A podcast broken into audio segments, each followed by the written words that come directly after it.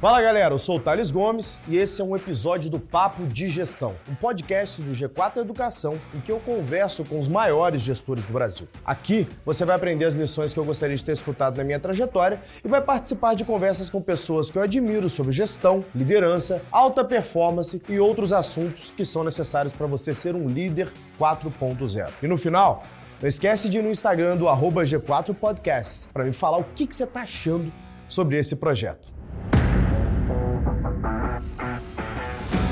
Uma dúvida que eu fico aqui, tá? Você estava falando ali de, de da sua sobrinha tal, eventual sucessão é, familiar, né? Tem até um estudo, o pessoal listou para mim um estudo de Harvard, né?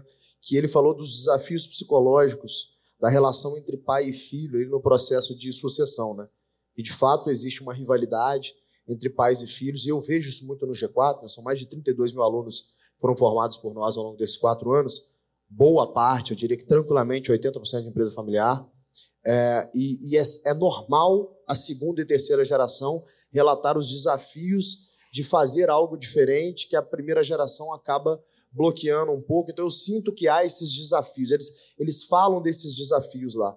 É, como é que vocês pensam o processo sucessório lá?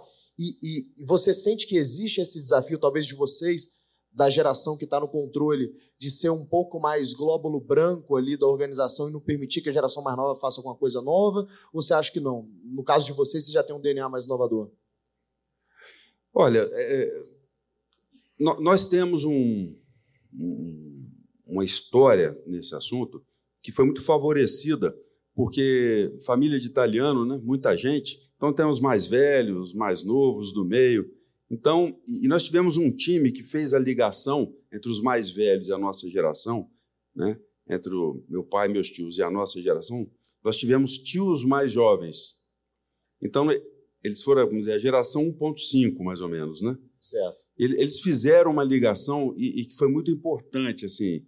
É, mas, assim, teve um papel muito importante dos, dos mais velhos, que foram os fundadores, né? Que começaram dirigindo ônibus e meu pai foi motorista de ônibus. Foi né? motorista de ônibus, é, pai? Começou como cobrador, depois ele foi promovido a motorista. E foi seu pai que começou o grupo, é isso? Meu pai, meu, meu, meu tio mais velho foi o primeiro motorista, meu pai foi o segundo, era cobrador, e outro tio, e foi Cara, assim que começou. Que loucura de pensar, só fazer um parênteses aqui, né? Em 70 anos, o tamanho de construção de riqueza que não foi feito de um cobrador para uma companhia que faz 13 bi.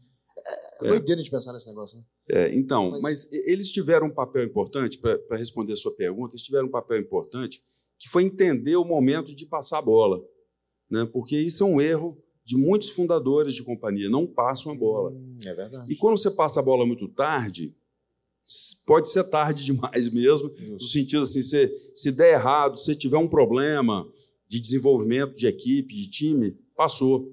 Verdade. Então, os nossos fundadores, com apoio dessa geração intermediária, nós tivemos essa felicidade. Uhum. Eles, eles conseguiram passar a bola, né, passar o bastão e ficar nos assistindo por mais de 10 anos. Certo. Só em conselho. Até e... que você, vocês é. amadureciam ali, né? Meu tio mais velho, que foi o fundador, que a gente chama, né? o fundador Valécio, meu tio mais velho, já faleceu. Meu pai tem 91 anos e não sai mais de casa, a idade claro. né? já, já tirou ele do, do jogo. Mas, é, vamos dizer, ele com 65 anos, menos de 70 anos, 65 anos, ele já estava assistindo a gente. Uhum. Então, se tiver esse desprendimento, esse é um ponto importante. Se a geração mais velha não fizer isso, é muito difícil. Muito difícil. É um Mas é ponto. é difícil fazer esse desprendimento, porque tem uma questão de ego aí também, né? Olha, nós, felizmente, assim, nós tivemos uma boa construção nisso. Volto a dizer, a profissionalização ajudou isso porque nós também tínhamos que, ah, essa geração, a minha geração, e tinha, tinha que se comportar profissionalmente e criar reputação. Claro. Que aí você favorece essa passagem de bola. Verdade. Passagem de bola. E também ninguém é doido, né? Passar a bola para um time que ele acha que não sabe jogar. Com certeza. Né? Então isso aconteceu. Eu acho que é dos dois lados. E, e a questão da inovação, nós sempre fomos inovadores. Também está no DNA do grupo, desde os fundadores está no DNA do grupo. Nós sempre fomos inovadores. Diria, meu avô foi inovador. Uhum. Meu avô tem uma coisa interessante que mostra como ele foi inovador. Ele tinha 40 e poucos anos e ele pensou o seguinte: e é, a gente veio da região de Café, interior do Espírito Santo. Que é e onde? Ele, Colatina. Colatina, conheço E Colatina. ele pensou o seguinte: ele falou, olha, não dá mais para eu fazer uma lavoura de café, fiquei velho. Ele estava ajudando a família, os irmãos, trabalhava com o pai e tal. Então, ele, ele, ao invés de plantar café, ele comprou um caminhão e foi transportar café.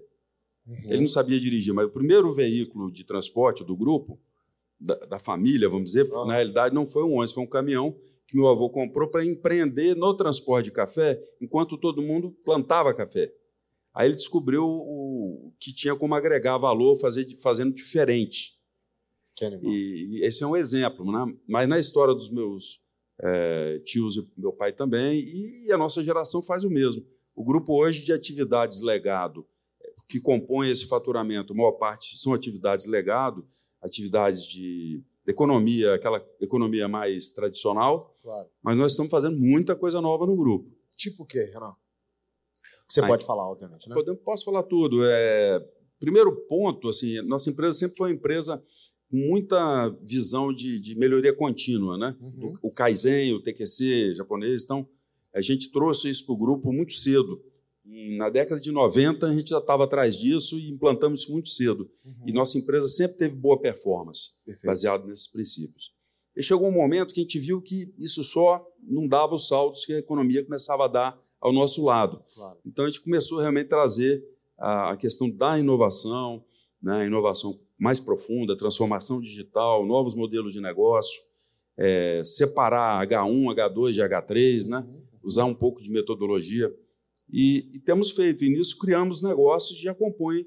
Teve coisa que a gente começou há quatro, quatro anos atrás, que hoje, ou há três anos atrás, que hoje já virou parte dos nossos negócios com faturamento, com investimento. Tem, nós já temos projeto de inovação já hoje que já recebeu mais de 300 milhões de investimento. Ah, vocês captam também depois. externo para esses negócios Não, mais não. incipientes? Investimento não, é tudo nosso. interno. Tá.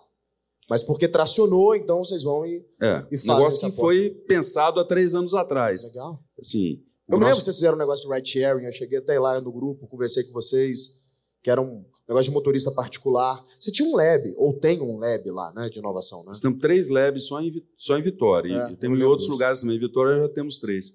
Por exemplo, nós pegamos uma atividade que, que foi esse, esse app de mobilidade que você conheceu, que é o V1, Isso. e, e fomos disputar esse, esse nesse mercado, o mercado que, que na nossa avaliação não tinha muita qualidade, a gente apostou em qualidade. Mas o mercado eh, comprou qualidade de uma forma um pouco tímida. Mas miramos nisso, vamos dizer, daqui a pouco a gente foi ver, nós tínhamos uma, uma base de dados de clientes, de 200 mil clientes, numa cidade, a Grande Vitória tem 2 milhões de habitantes, a Vitória tem 400 mil habitantes, então você ter 200 mil clientes numa base de dados dessa foi super, né? Então já pivotamos e dali fizemos outros negócios. Então hoje nessa base de dados, por exemplo, nós temos o, o carro por assinatura e o rentacar, né, aquele carro que você aluga com o celular. Você vai lá, acha o carro, sem, é um, um, você aluga um carro sem loja. Você acha Vocês o carro. operam isso lá em Vitória? Operamos. Oh, isso, é- legal. isso é um é um piloto. Isso em Vitória é um piloto. E já deu certo. Já deu mais certo do que o V1 Mobilidade. Mas que é um E- modelo duro de fazer mesmo. O mundo, É. bom, se você for olhar a Uber, a Uber queimou só no ano passado 8 bilhões de dólares de prejuízo. É, então, é então, um modelo duro de fazer. É uma competição difícil. Mas Exato. com essa base de dados, nós construímos a solução do Rentacar. E com essa mesma base de dados, nós começamos a fazer carro por assinatura. Só o negócio de carro por, ass- por assinatura, em três anos, nós já investimos mais de 300 milhões. Que é um, é um subproduto dessa plataforma que você conheceu. Muito bacana, cara. Ou seja, essa capacidade de pivotar de vocês, de pensar coisas novas, me responde, inclusive, uma pergunta que eu ia te fazer, mas já está respondida, né? Sobre perpetuidade do grupo, né? Então, pelo que eu entendi, me corrija se eu estou errado.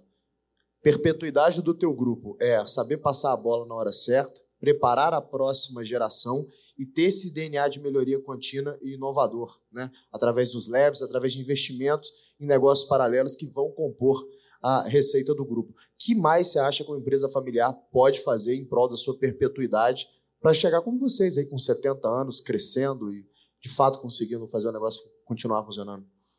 Olha, a empresa familiar ela é uma empresa como outra qualquer. Né? Então, primeiro ponto, a profissionalização. E a profissionalização leva à interpretação eficiente né, é, do mercado. Então, eu acho que com visão de mercado, tem muita coisa para fazer. No Brasil, nós temos muita oportunidade, no mundo, né? A gente está num país enorme, com muita oportunidade, muita oportunidade. Então, nós temos que ser otimistas, né? É, se, temos que ser gratos por ter tanta oportunidade, mirar no mercado e sair atrás. Nós acabamos, esse ano, é, nós temos feito, além dos, dos investimentos do, do crescimento orgânico né, que nós temos feito, nós também fazemos M&As para alavancar esse crescimento né, em negócios já que fazem parte do portfólio, mas também entrando em negócios novos. Acabamos de comprar o controle da Agastur, que é uma empresa de turismo, operadora turística, que conhecida de São Paulo. É, é, é um projeto da nossa divisão de passageiros. Por quê? É, a divisão de passageiros, que lá atrás deu início a um, a um projeto da, da aviação comercial, né? nós nos tornamos sócios da, da Azul, e, mas isso tomou um outro rumo, né? que a gente pode falar depois disso também, mas assim, a gente acabou ficando muito num negócio muito tradicional, que é o serviço de ônibus rodoviários. Então, a gente, a gente quer abrir novas frentes, uma opção que a gente, uma, aposta que a gente quer fazer no turismo. Então, para isso, nós compramos um negócio novo, uma atividade nova que a gente está disposto a aprender, humildemente, né, aprender. Então, é olhar para o mercado, ver se tem oportunidade e Mas fazer apostas também. Sabe o que eu fico vendo, cara? Na verdade, é muito inteligente esse seu move, porque vocês já têm a Trip que vocês fundiram com a Azul.